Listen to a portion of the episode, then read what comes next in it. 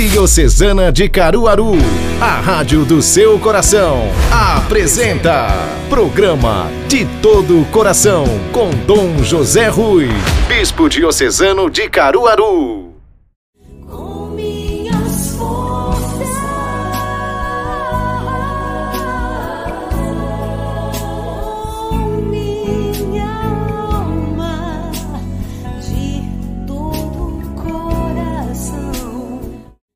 Olá, paz e bem. Estamos mais uma vez no programa de todo o coração. O programa que é feito com todo o coração, com toda a alma, com toda a inteligência e com muita fé. O programa que é feito para agradar a Deus e para chegar até você. É a oportunidade na qual nós meditamos a palavra de Deus e procuramos colocá-la como farol, como grande luz em nossa vida. E de fato, esta palavra lançada qual semente através deste programa quer chegar não apenas ao lar ou às mentes de cada um de vocês, mas quer chegar no fundo do coração, lá na intimidade da sua alma. Nos acompanhe. Seja bem-vindo.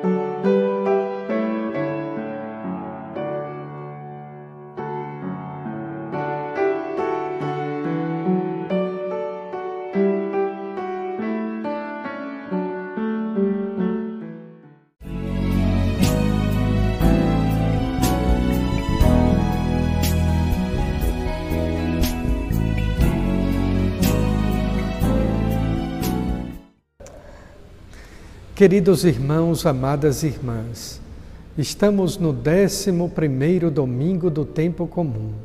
A palavra de Deus, tão radiante, tão bela e tão pertinente. A palavra em que nosso Senhor, o Verbo divino, a palavra eterna do Pai, quer chegar aos corações de cada um de nós, de todos nós, qual uma semente Jesus, neste Evangelho de São Marcos, no capítulo 4, compara o reino de Deus com uma semente. Lembremos que a primeira leitura do profeta Ezequiel, no capítulo 17, também o profeta compara Deus com aquele que vai tirar um ramo, um galho, um enxerto da copa de uma grande árvore o cedro do Líbano. E ali ele vai fazer o povo de Israel uma grande árvore frondosa, exuberante e bonita. Já Nosso Senhor no Evangelho de São Marcos vai comparar o reino de Deus não mais como uma grande árvore, se bem que a igreja triunfante, a igreja lá no céu, é esta grande árvore. Todavia, nosso Senhor, no capítulo 4 do Evangelho de Marcos, compara o reino dos céus como uma semente, mais ainda, a semente do grão de mostarda. E é isso que nos interessa nesta meditação. Uma semente tão pequenina, mas uma semente que frutifica tanto. Comparando esta semente com o reino de Deus, e com a Igreja, uma vez que os santos padres, lá no cristianismo primitivo, afirmavam que o reino de Deus é a Igreja e a Igreja é sinal misterioso do reino de Deus. A Igreja triunfante no céu, gloriosamente, é esta árvore e na terra, misteriosamente, ela é este grão de mostarda que germina, que produz frutos, pensar que somos no mundo, no planeta Terra, um bilhão de católicos. Imaginar que a Igreja, como expressão do, misteriosa do reino dos céus, ela possui dois mil anos de existência. Jamais as portas do inferno prevalecerão contra ela. Qual é a instituição no mundo que tem esse êxito, não apenas do número de fiéis seguidores de Cristo, como também de se perpetuar na história ao longo de dois milênios? Absolutamente nenhuma instituição tem esse poder. Num programa de televisão de um outro canal, perguntaram certa vez a um arcebispo qual é o segredo da igreja permanecer ao longo desses dois mil anos e possuir tantos seguidores de Cristo? A resposta daquele arcebispo poderia ser apenas ter um fundador que morreu e ressuscitou. Nenhum outro fundador. E já afirmei isso aqui neste programa de todo o coração. Nem Buda, nem Maomé, ninguém, absolutamente ninguém, morreu e ressuscitou. Por isso, o grande fato, o fato central do Evangelho de Cristo é o reino de Deus, é o anúncio do reino de Deus. A partir de um homem, Deus, de Deus que se encarna, de Deus que se fez homem, da palavra que se fez carne, morreu e ressuscitou. É deste modo que nós cremos naquilo que São Paulo, escrevendo na primeira carta aos Coríntios, no capítulo terceiro, ele dizia: Eu plantei, Apolo regou, mas é Deus que faz crescer.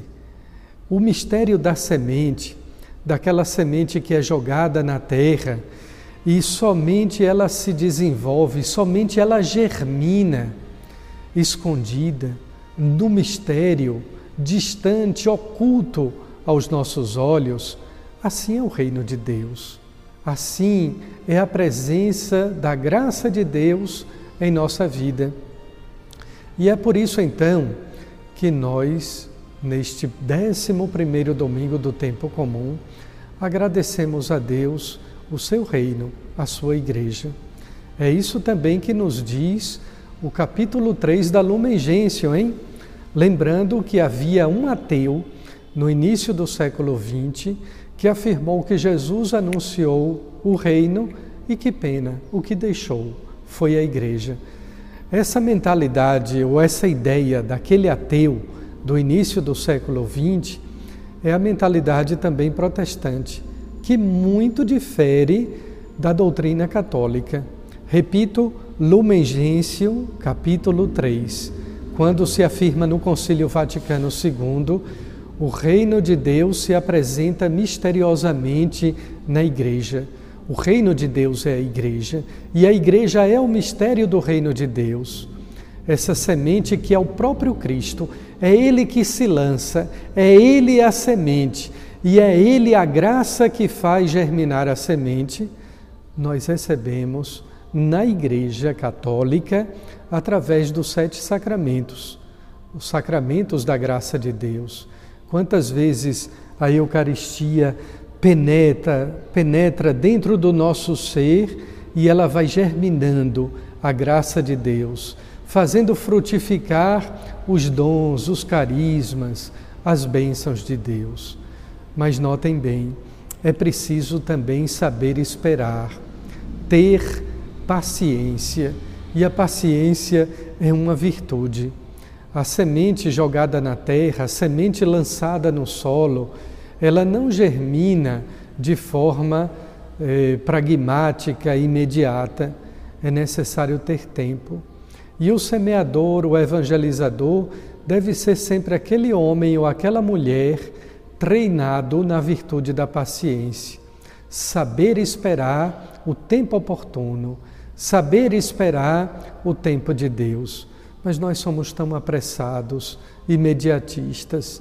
Nós lançamos a semente e almejamos que seja como um clique. no mouse ou no celular, no computador que a gente faz e logo se abre uma tela e se descortina uma outra página. Calma, não é assim. Semente lançada no solo tem o tempo de Deus. Espere. Um é o que planta, outro é o que rega, mas é Deus quem faz crescer. Espere Deus. Espere o tempo divino de fazer brotar a semente. Pois é, você vai ficar agora com a nossa amiga Lunara Aires e aquele papo de cruz. Muito bem-vinda, Lunara. Muito obrigada, Dom Rui, pela acolhida. E agora eu começo junto com vocês o Papo de Cruz, o quadro do programa de todo o coração, já convidando você, como sempre, a ser também um evangelizador e nos ajudar a compartilhar. Hoje a palavra que eu quero conversar com vocês, dividir com vocês um pouquinho, é a primeira leitura da liturgia desse domingo, que está em Ezequiel, no capítulo 17. E no final do versículo desse, dessa liturgia desse domingo, da primeira leitura, a gente vê uma frase muito marcante que é o que eu quero partilhar com vocês. Sim, eu, Yahvé, o disse e faço. Essa é uma afirmativa do próprio Deus sobre as nossas vidas, sobre as suas promessas para nós. Se você se debruçar na leitura, na liturgia, desse fim de semana, em especial nessa primeira leitura, que é o que eu estou partilhando com vocês, você vai ver uma série de ações que Deus diz executar, que Deus promete executar, plantar, fazer florescer, fazer frutificar, e essa é uma garantia sobre todas as histórias, sobre todas as promessas, sobre todos os propósitos da nossa vida. A própria palavra também nos diz: Eu não sou homem para mentir, ele não é homem para mentir. Então, isso nos atesta, isso nos comprova que ele é o Deus de todas as situações, ele é Deus sobre todas as causas. E ainda que ele tenha dito ao seu coração que você tenha entendido uma promessa e uma fala dele sobre determinada realidade na sua vida, na sua história, no seu chamado, no seu ministério, e essa realidade ainda não tenha se concretizado, você precisa lembrar sempre desta fala, lembrar sempre disto que ele nos diz. Ele diz e faz, ele não é homem para mentir, ele cumpre porém no tempo dele. E a gente precisa aprender a entender isso. Se ele me prometeu, ele é fiel para cumprir, ele é fiel para concluir a boa obra que começou. Então, que nesse final aqui, nesse versículo apenas você consiga ter o seu coração inflamado ou reinflamado se você tem deixado isso se apagar. Em fé, em acreditar, em entender que Ele é o Deus de todas as coisas e que Ele cumpre, independente do que Ele está dizendo a você, por mais que pareça difícil, por mais que pareça improvável, Ele é o Deus que cumpre, Ele é o Deus que faz, Ele é o Deus que realiza até mesmo o inimaginável. Então, por hoje, eu deixo esse recado no coração de vocês, assim como ficou no meu coração. Ele é um Deus que cumpre, Ele é um Deus que diz e faz. Por hoje é só, eu me despeço do Papo de Cruz. No próximo sábado eu estou de volta junto com vocês. Tchau, tchau.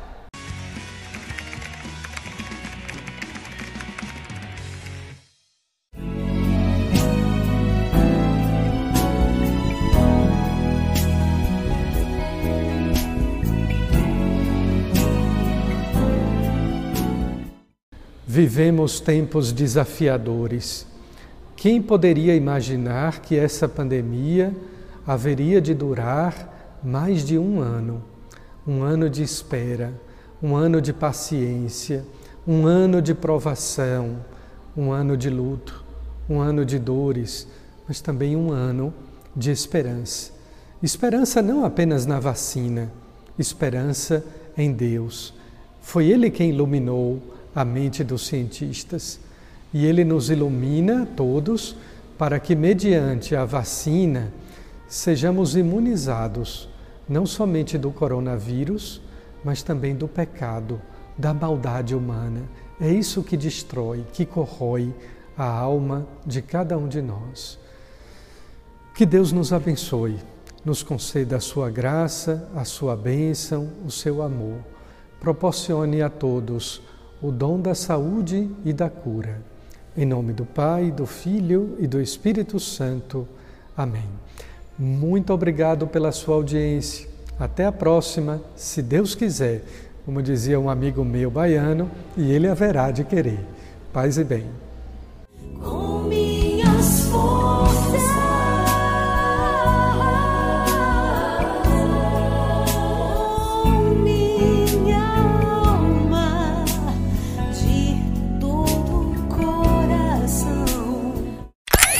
Rádio Diocesana de Caruaru. Comunicando a vida, o amor e a esperança de todo o coração. A Rádio da Diocese de Caruaru.